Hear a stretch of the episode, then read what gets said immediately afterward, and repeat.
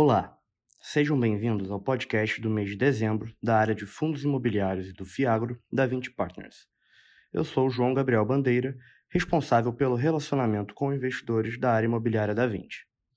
O VISC, nosso fundo de shoppings, concluiu a aquisição do Campina Shopping a um cap rate de 9,5% e a venda parcial do Minas Shopping a um cap rate de 6,8%, tendo transacionado mais de 300 milhões de reais no mês e reforçando um dos principais pilares do fundo, a gestão ativa. O Vilger, nosso fundo de galpões logísticos, concluiu a renovação de dois contratos no empreendimento Porto Canoa Log, localizado no Espírito Santo, que correspondem a 6% da receita do fundo. Com isso, o vault do fundo passou para 4,2 anos. O Vino, nosso fundo de escritórios, segue apresentando uma boa performance operacional e distribuiu 34 centavos por cota, o que representa um dividend yield anualizado de 8,6%. O fundo ainda conta com 31 centavos de resultado acumulado. O VIF, nosso fundo de fundos, anunciou a distribuição de rendimentos no valor de 6 centavos e meio por cota, o que representa um dividend yield analisado de 11,2% sobre a cota de mercado ao final do mês de dezembro. Além disso, a cota patrimonial do fundo apresentou uma rentabilidade de 3,4% ao longo de 2022, o que equivale a 1,2 ponto percentual acima do IFIX no mesmo período. O Viewer, nosso fundo de imóveis urbanos, concluiu a aquisição de dois imóveis localizados no bairro de Jacarepaguá, no Rio de Janeiro. Os imóveis encontram-se 100% locados para uma empresa do grupo DASA e para as americanas. Além disso, o fundo anunciou uma distribuição de rendimentos no valor de 7,2 centavos por cota, mais de 15% acima da estimativa feita no estudo de viabilidade da primeira emissão de cotas do fundo. O VECRI, nosso fundo de recebíveis imobiliários, distribuiu 12 centavos e meio por cota, o que representa um dividend yield anualizado superior a 16% sobre a cota de mercado ao final do mês. O fundo ainda conta com 6 centavos e meio de resultado acumulado não distribuído. Por fim, o VICA, nosso fiagro imobiliário, segue em fase de alocação, já tendo alocado 73% do valor captado na segunda emissão de cotas e distribuído 12 centavos por cota no último mês. Para comentar em maiores detalhes os resultados de dezembro dos nossos fundos, tenho aqui hoje as pessoas-chave na gestão dos fundos. Rafael Teixeira, que irá entrar em maiores detalhes do VISC, o Matheus Canalha, do VILG, a Érica Souza, do Vino, o Luiz Felipe Araújo, do VIF, o Douglas Cáfaro, do VIUR, o Gustavo Cortes, do VECRI e o Bruno Spielberg, representando a equipe de gestão do VICA na qualidade de head de análise de crédito. Olá, Rafael. Conte-nos agora como foram os resultados do VISC no mês de dezembro.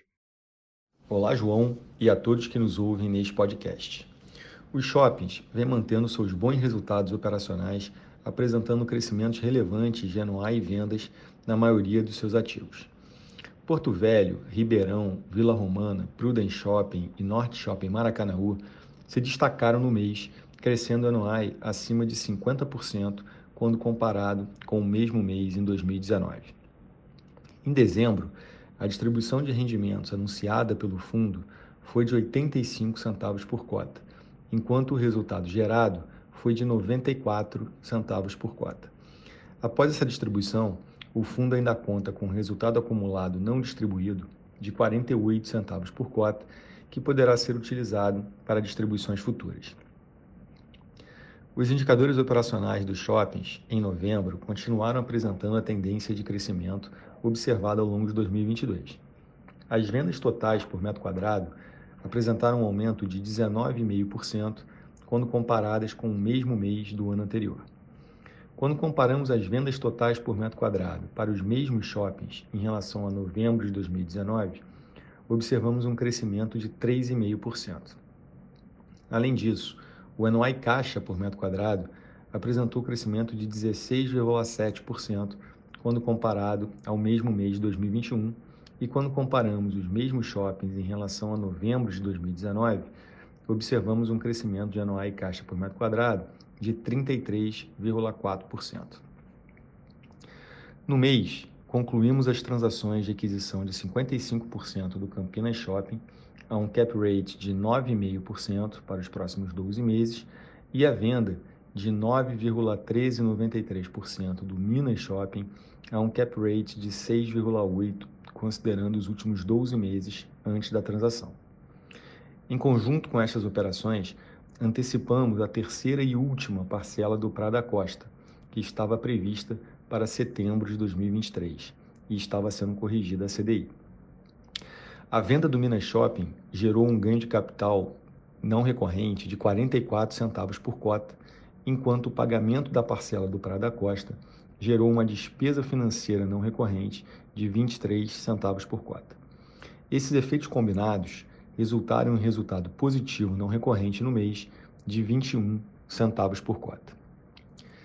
Em dezembro, os imóveis do fundo foram avaliados a mercado, resultando em valor 5,9 superior ao valor contábil atual dos referidos imóveis, o que totaliza uma variação positiva de aproximadamente 7,4% no valor patrimonial da cota do fundo de referência do dia 28 de dezembro de 2022.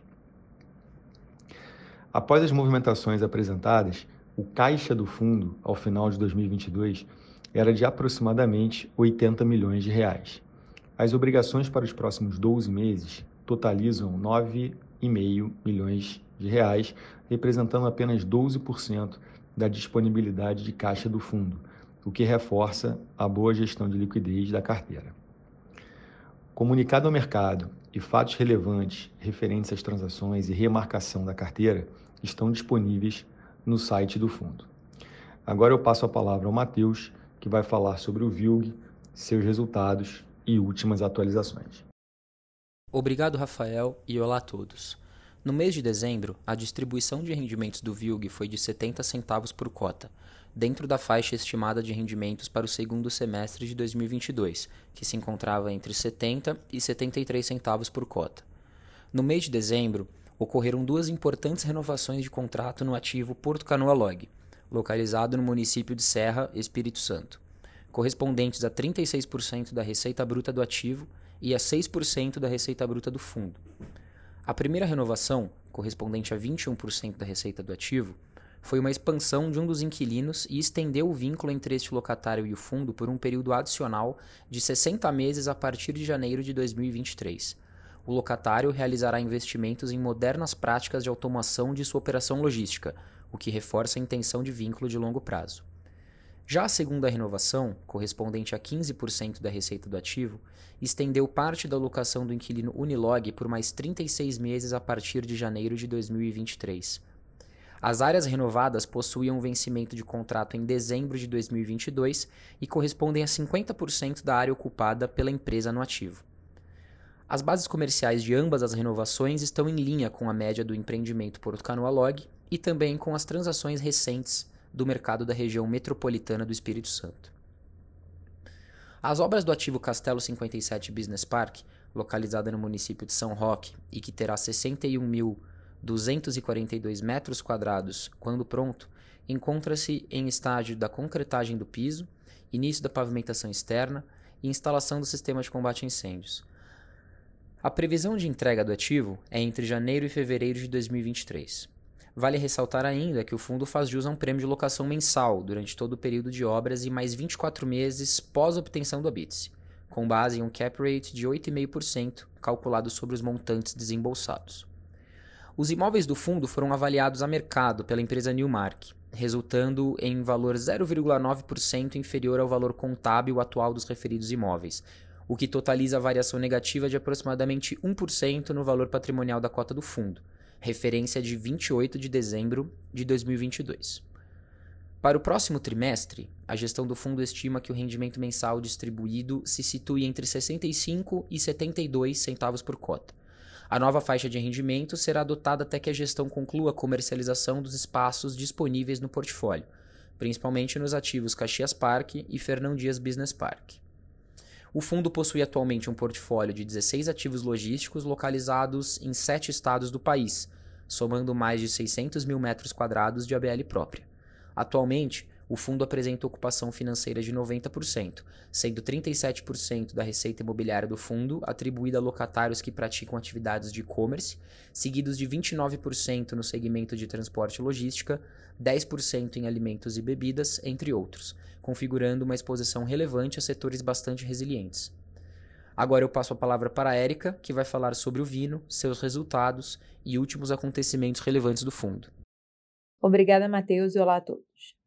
Em dezembro de 2022, o Vino anunciou a reavaliação dos imóveis do fundo a valor de mercado feita pelas empresas Newmark e CBRE.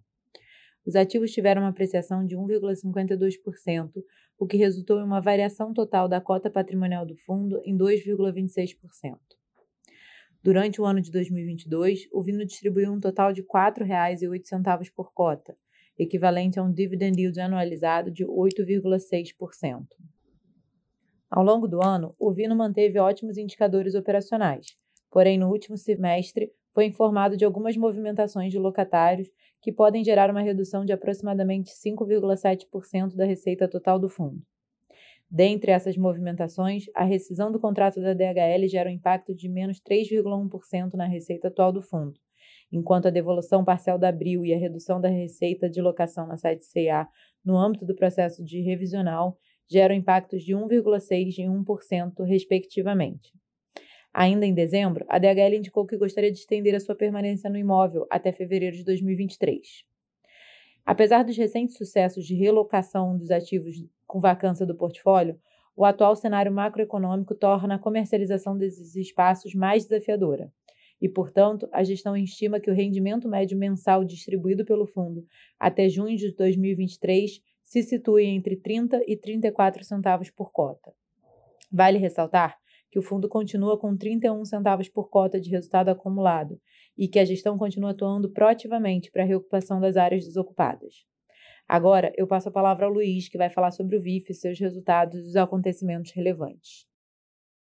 Obrigado, Érica, e olá a todos. Após dois anos de performance negativa, o IFIX fechou o ano de 2022 no campo positivo com rentabilidade total de 2,2%. No mesmo período, o VIF apresentou rentabilidade total de 3,4% ou 1,2 ponto percentual acima do índice, com destaque para uma maior alocação em ativos de tijolo que tiveram contribuição positiva no resultado em 2022.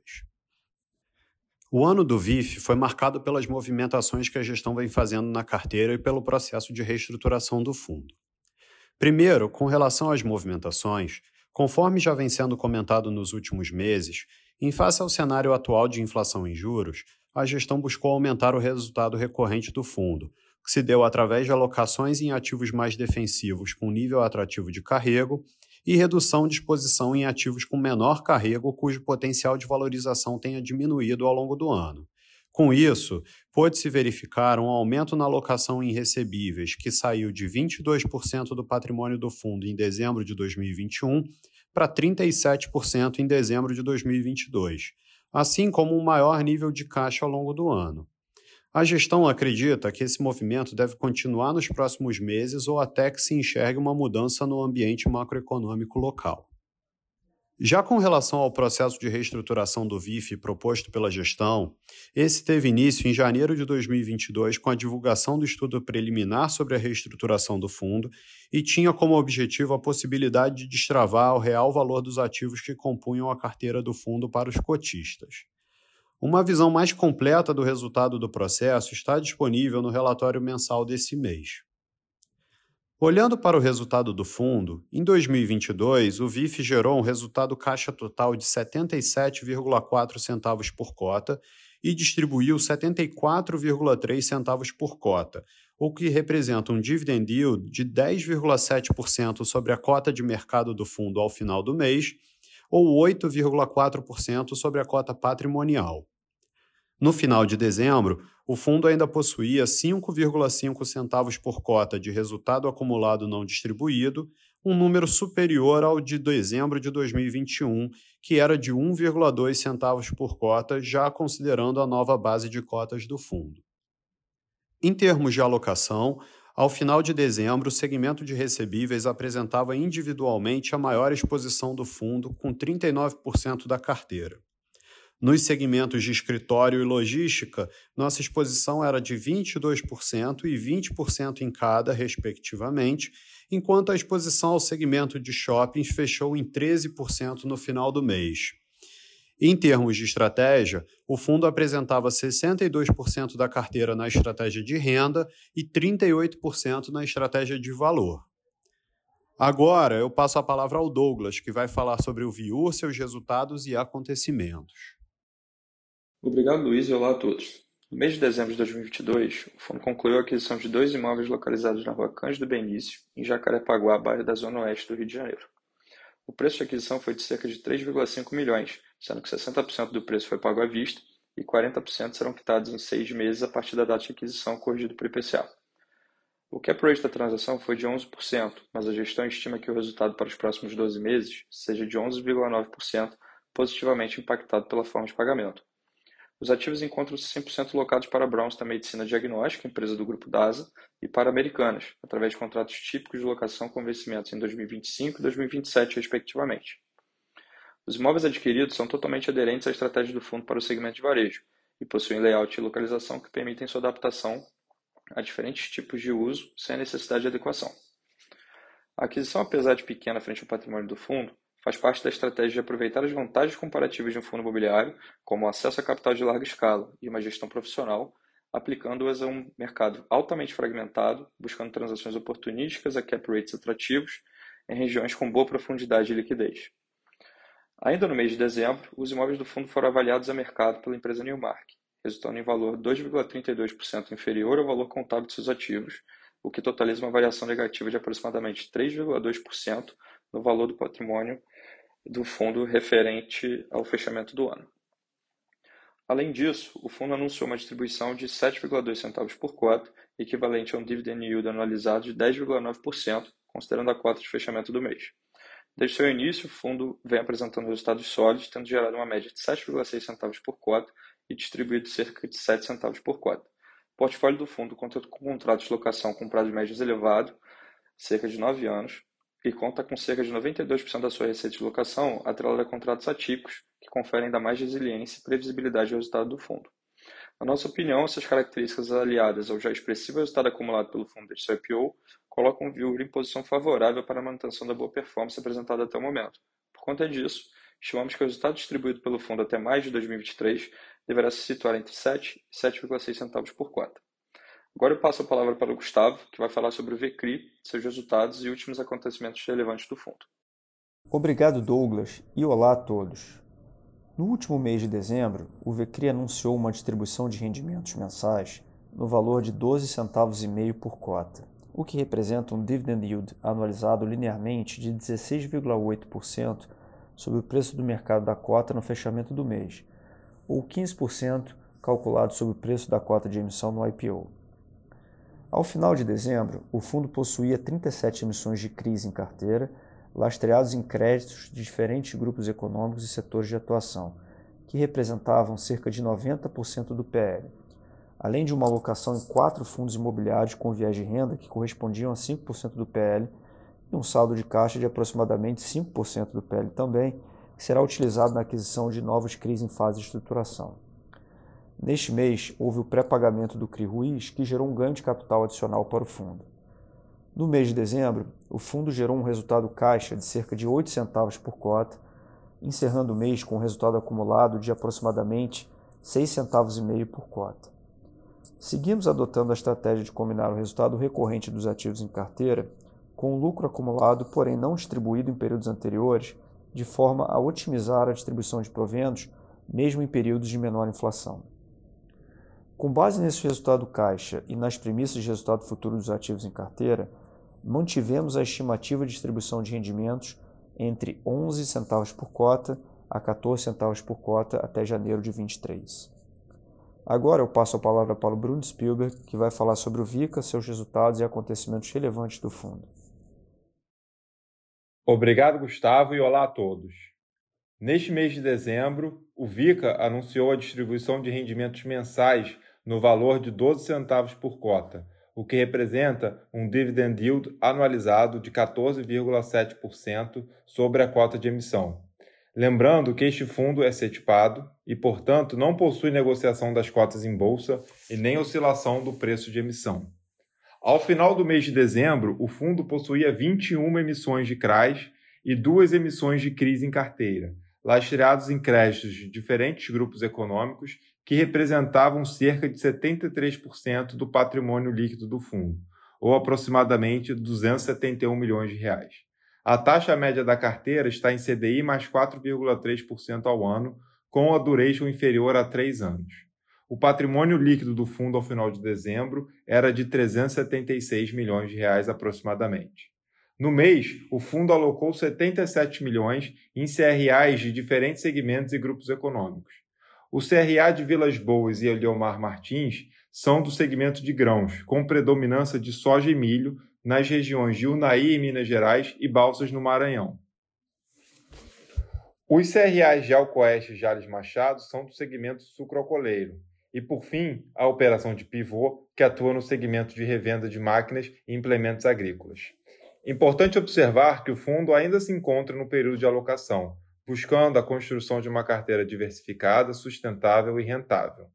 O fundo gerou um resultado caixa de aproximadamente 12,4 centavos por cota em dezembro, encerrando o mês com um resultado acumulado de aproximadamente 0,005 reais por cota.